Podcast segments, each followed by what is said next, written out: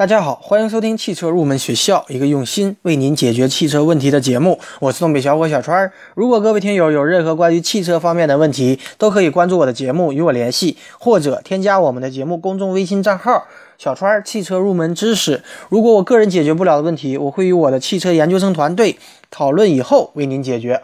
好的，提到改装呢，很多人都认为这是汽车发烧友的专利。实际上，汽车的改装在国外早已经成为一种时尚。全世界的改装车迷可以说不分年龄、不分车种，都是通过改装来打造属于自己的特有车型，以此呢来体现自己的个性。在欧美、日本，一辆车的改装结果，它代表了我们车主的品味以及他对驾驶的看法。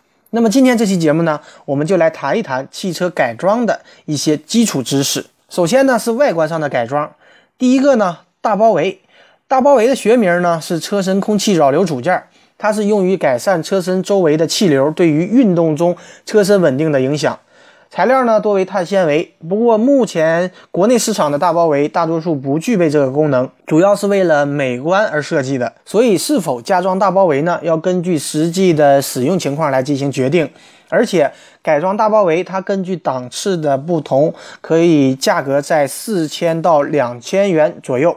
好的，第二点呢，就是尾翼。许多人都认为汽车的尾翼只不过是一个装饰件儿，其实它的主要作用是可以有效的减小轿车在高速行驶中的空气阻力，并能够节省燃油。我们实验表明，以排量为1.8升的轿车为例，如果装上尾翼，空气阻力系数会降低百分之二十。如果在高速公路上以一百二十公里的时速进行行驶，它能够节省燃油百分之十四。好的，第三点呢，我们来说一下轮胎。轮胎呢是汽车性能的终端输出，再好的性能也必须依靠四个车轮来去表现。那么轮胎的改装的话，无非是加宽或降低扁平比。这样做的目的呢，是更好的增加汽车的抓地力。性能好的轮胎对车的操控表现有很好的一种影响，但盲目追求性能表现，采用一些过宽过大的轮胎，反倒会比原厂的轮胎导致更坏的一种效果。比方说，你的车子只有一百匹多一点的马力，却配上了宽达二百零五以上的轮胎，结果不但舒适性差，而且油耗也会增大，而且操控表现都不如原装的这样的一个轮胎。原因是因为宽大的轮胎，它的优越的抓地力加剧了车子的转向不足的一种现象，反而呢令车子的操控变得迟钝。好的，除了外观上的改装，还包括发动机的改装。第一个呢，发动机的进气系统，发动机的工作需要大量的空气，空气进入发动机，首先要经过空气滤清器，这是进气系统的一个重要的组成部分。而目前绝大多数的原厂配置都是一次性的纸质的滤清器，而我们改装用的产品呢，它是由特殊的化学纤维制成的。它最大的优点就是能够在过滤空气的同时，使得我们进入燃烧室的空气的流量和流速提高百分之三十以上，从而呢可以令我们的燃油燃烧的更加充分，单位的效率更高，引擎的表现自然也就不同了。第二点呢，就是发动机的点火系统。发动机工作的另一个要素呢，就是点火系统，它是由火花塞和点火线圈共同构成。那么原厂配置的火花塞和点火线圈都是为了降低成本和节油等目的做的最低的配置。车主如果更换点火线圈和火花塞，发动机的表现会有一定的改观，它的起步会更加的迅捷，而且推背感会更加的强烈。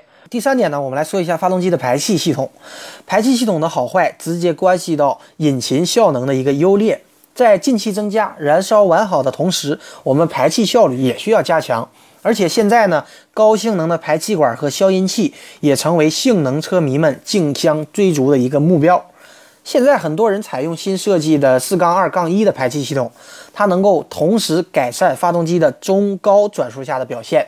四杠二一的排气系统，通俗的来理解呢，就是四个管汇聚成两个管，两个管最后汇聚成一个管，这样呢，让我们的排气更加的顺畅。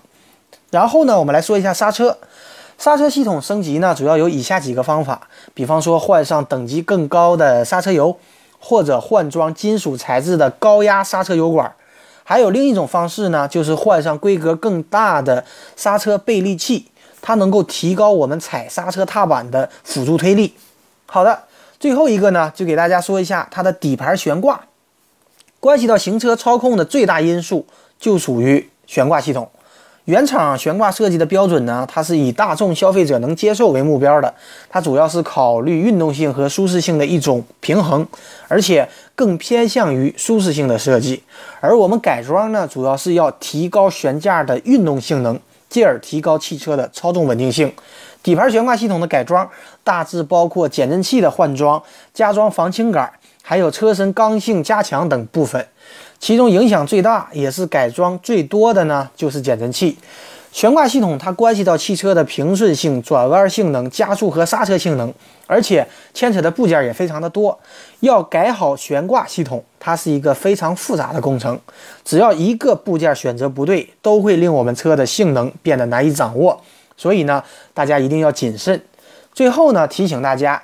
改装呢固然可以彰显我们的个性，提升车子的性能，但是我们一定要在安全和合法的前提之下来进行。遇见谁会有怎样的对白？我等的人他在多远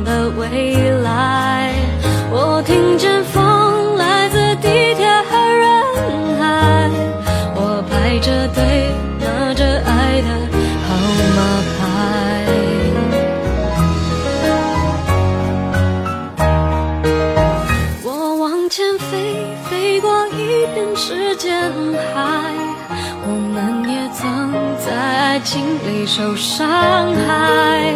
我看着路，梦的入口有点窄。我遇见你是最美丽的意外。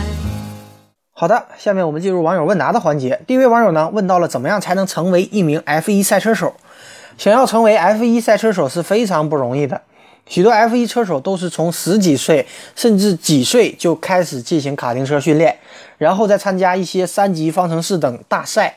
只有在这些比赛中脱颖而出，而且通过考核获得世界超级驾驶人执照之后，才有可能进入 F1 赛场。通常来讲，一般是先当试车手，然后看表现，如果表现的好，才有可能上场比赛。第二位听友呢问到了 F1 赛车它的制动性能到底有多强？由于 F1 赛车它采用的是碳纤维制动器，这种装置呢最早是用于商用飞机上的。所以呢，F1 赛车有着非常惊人的制动能力。这种制动器呢，它是利用将动能转化成热能的原理进行减速的，所以工作温度可以达到七百度。那么这就是为什么我们在阴天看比赛的时候，转弯减速时不难见到制动器会出现发红的景象。另外呢，F1 赛车可以在1.7秒和26米的距离内，从100公里每小时的速度到完全静止。而普通轿车呢，好一点的也需要三秒和四十二米的距离才能够达到同样的效果。好的，今天这期节目呢就接近于尾声了。节目最后呢，欢迎大家加入我们汽车研究生团队的会员。成为会员以后呢，我们会为您分配一位研究生咨询助理，为您解决所有的用车问题。而这一切呢，只需要您为我们的团队贡献二十元钱。而且每天第五名成为会员的朋友将会有机会获得法拉利正品车模一辆。如果大家有意向呢，可以扫描本期节目的支付二维码。支付成功以后，我们会有专人与您联系。我们的团队期待您的加入，一起来与我们实现汽车梦。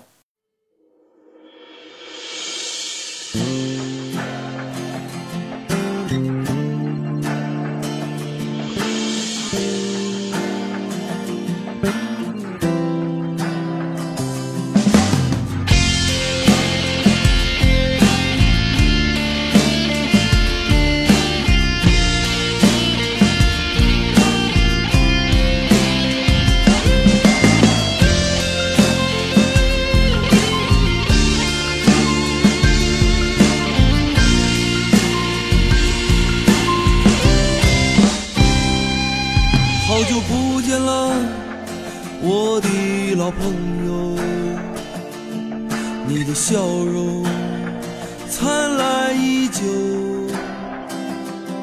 紧紧握住你久违的双手。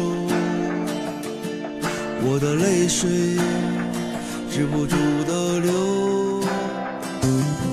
再来干。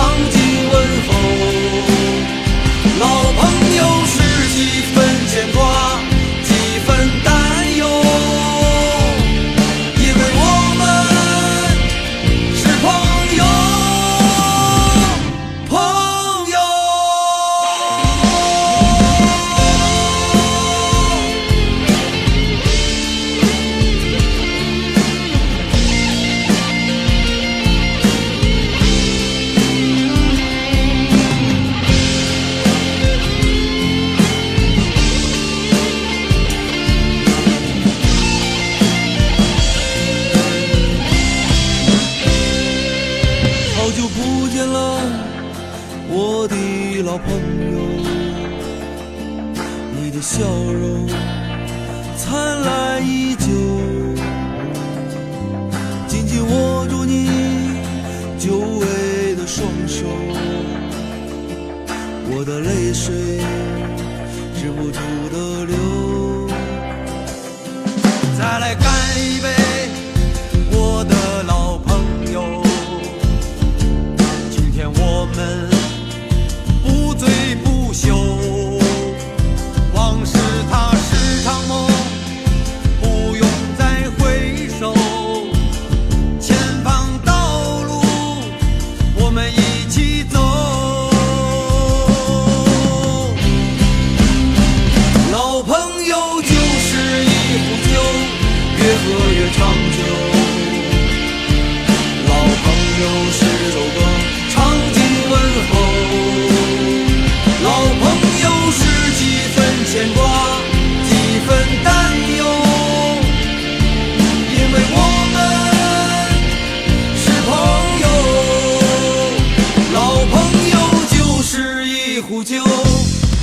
越长久。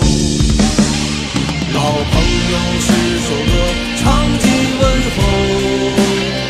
老朋友是几分牵挂？